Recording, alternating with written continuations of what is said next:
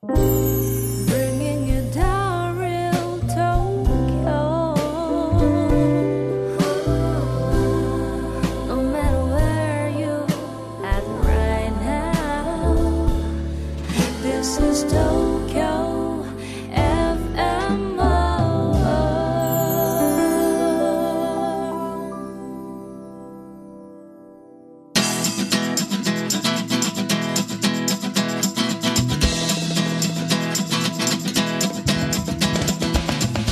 Thank you very much for coming back to our program, Rakugo, Japanese traditional style comedy.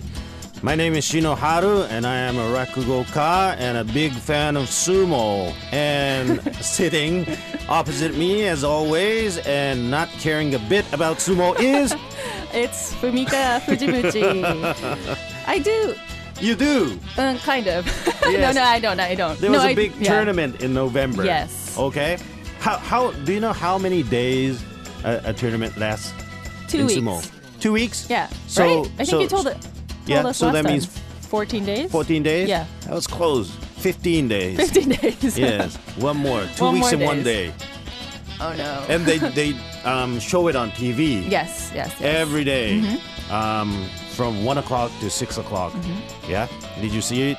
I saw, like, I kind of was flipping through the channel and yeah, I saw yeah, it. yeah. And I saw some, um, Few seconds. a few seconds, yeah. but um, my parents love it and they're always Oh, watching yes? and they're telling me to, like, watch more and they're, like, trying to explain to me everything. Uh-huh, yeah. uh-huh, uh-huh.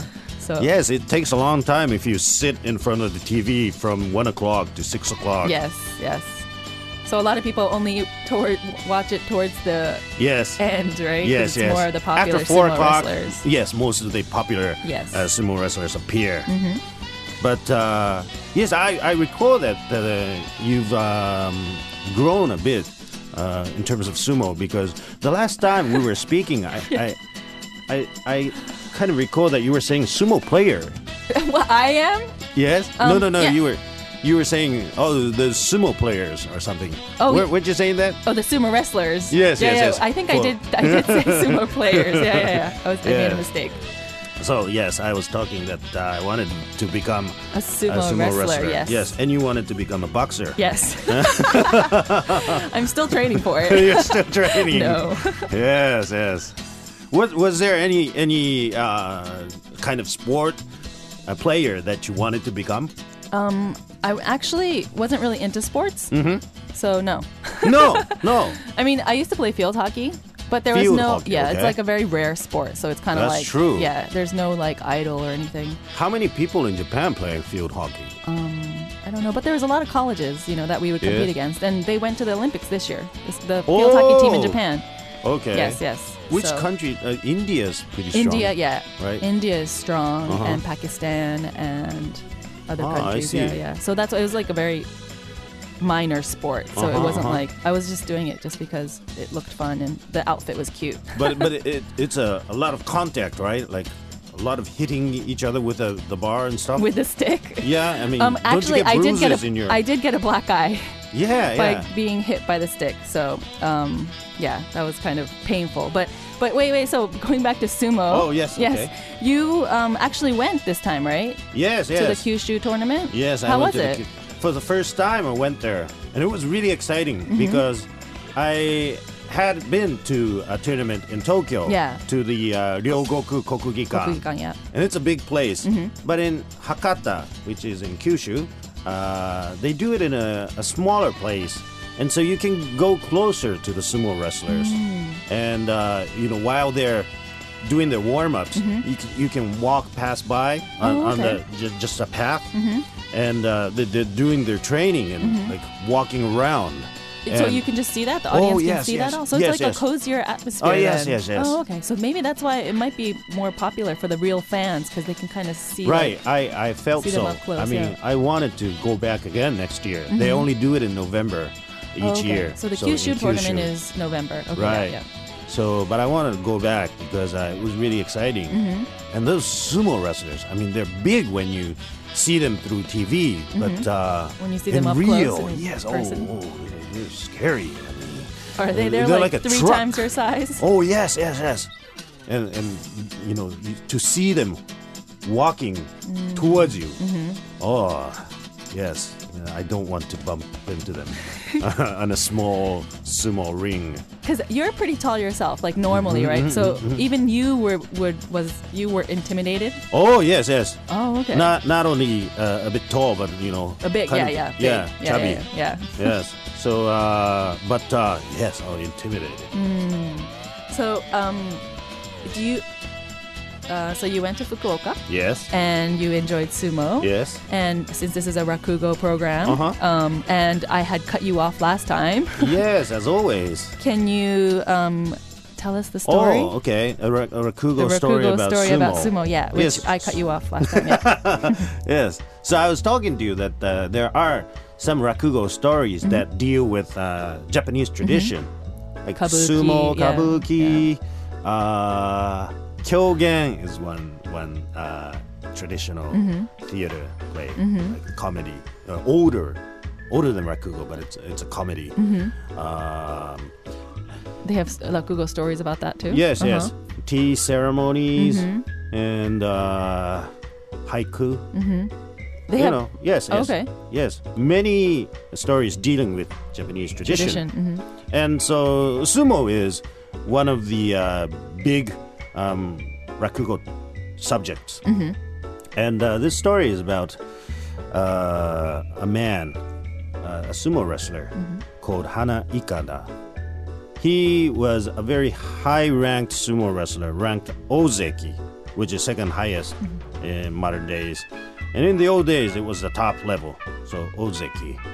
And uh, he was very popular, but he became ill, and uh, he was not no, no longer able to, to, to wrestle, right?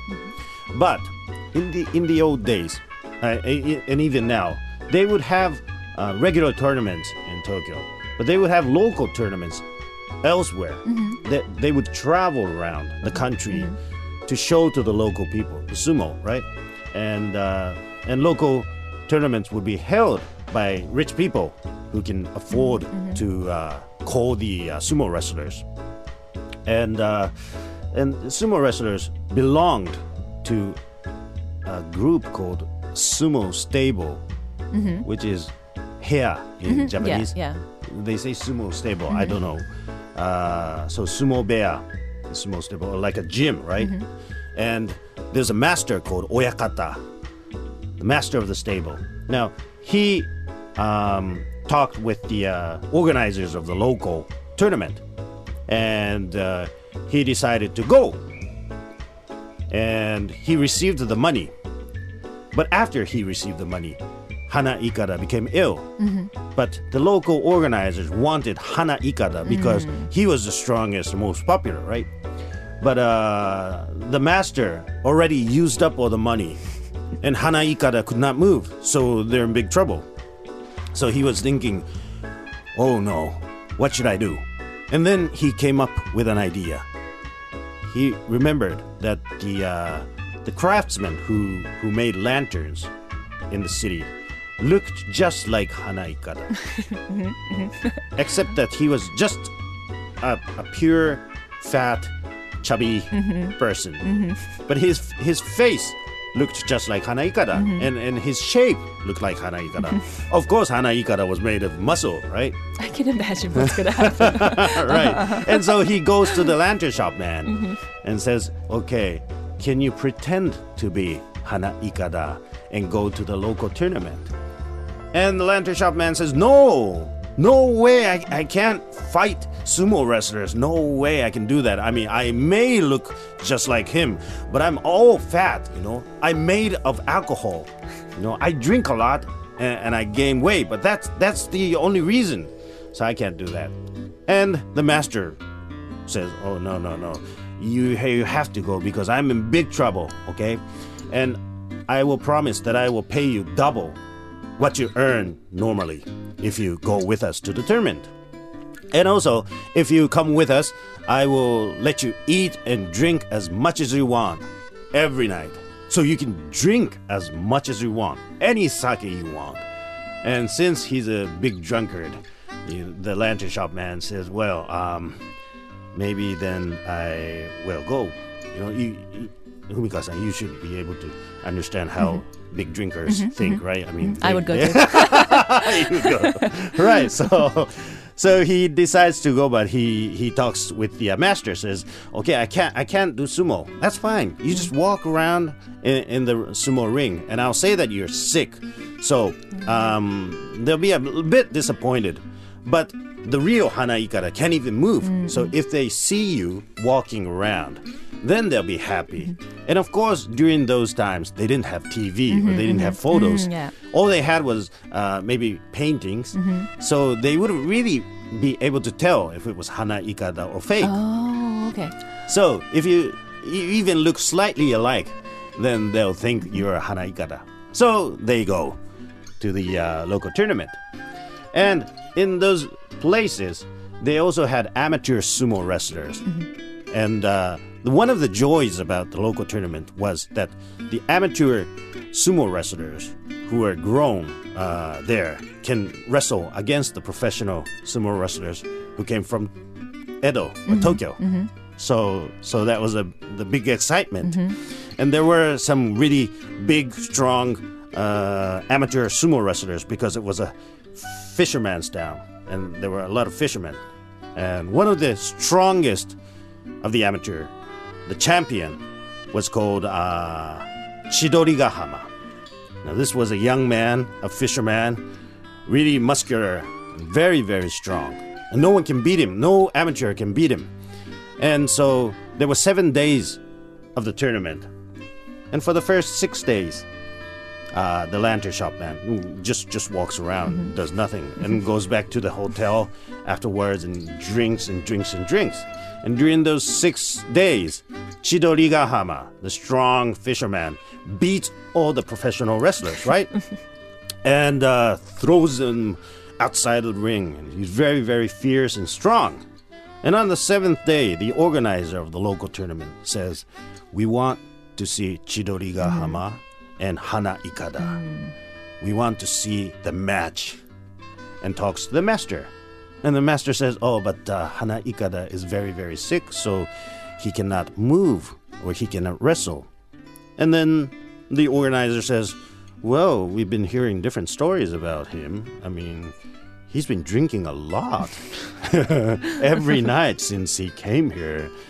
No one who's sick enough that uh, he can move can drink that much.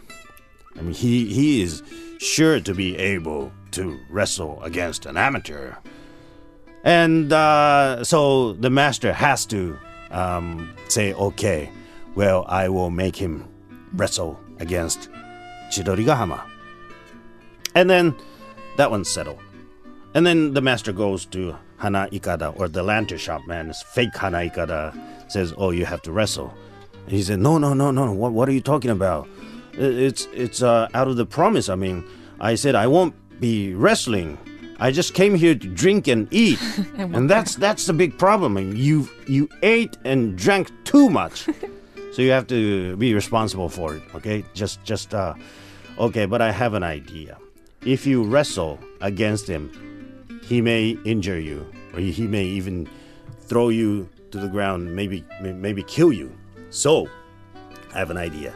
Okay, when you stand up, when you go to the sumo ring, and then you put two hands on the ground, and then you stand up and you start sumo, right? When you stand up, just hold your hands forward, like how do you go? How, how do you say? Put your put your both hands forward, right, mm-hmm, in front of mm-hmm, you, mm-hmm. and then when you touch something, just fall down, and then and, and you'll be you lose, but you won't be hurt, and all the fans will think that you are really really sick, but uh, you were responsible enough to wrestle against Chidorigahama in in such a situation, right? So so they'll like you more. So that's the idea, okay? Just practice. And this uh, fake Hana Ikada stays up all night, standing up, poking his hands forward, falling behind, and practicing how to lose. So that this side is okay. And the other side, Chidorigahama side. Now his a uh, father calls him the night before the match and says, You've been wrestling professional sumo wrestlers, but tomorrow I heard that you will be wrestling against Hana Ikada.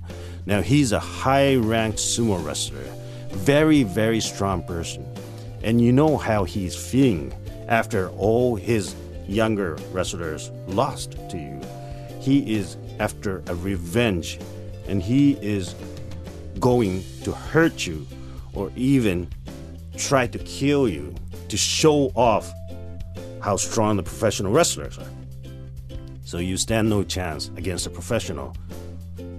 Don't wrestle against him. And Chidorigahama says, well, well, he's, he's very confident. Well, I can do that. I'm very strong. And his father says, no, the, you have no chance, okay? If you wrestle against him, I will not be your father anymore. Okay? so so I will disown you. And uh, they have this discussion. So Chidorigahama likes his father a lot, so he says, okay, I will not wrestle. And then that's settled. The next day, the, the tournament, the final day of the tournament, the crowd is going crazy. Whoa! And then the, the final match says Hana Ikada and Chidorigahama. Now Hana Ikada comes up on the ring, ring, Fake Hana Ikada. fake right? Hana Yeah, yeah. Ikada, and starts uh, doing his routine, like clapping his hands and stuff like that, you know. But uh, all the fans are saying, "Oh, he looks a bit chubby." You know, he he doesn't look really strong, but I guess it's because of his illness. And he starts wandering around the ring. But Chidorigahama does not appear. Of course, because he promised his father that he will not wrestle.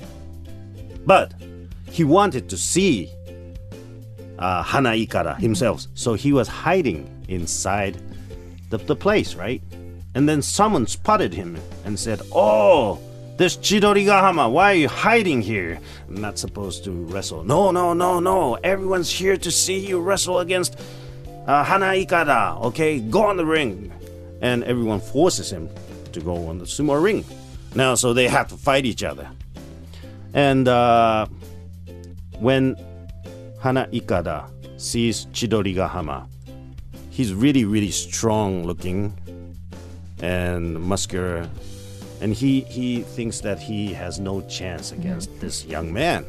So he starts crying on the ring. he starts crying, just crying, right? Mm-hmm. And then Chidorigahama looks at Hana Ikada, who is crying, mm-hmm.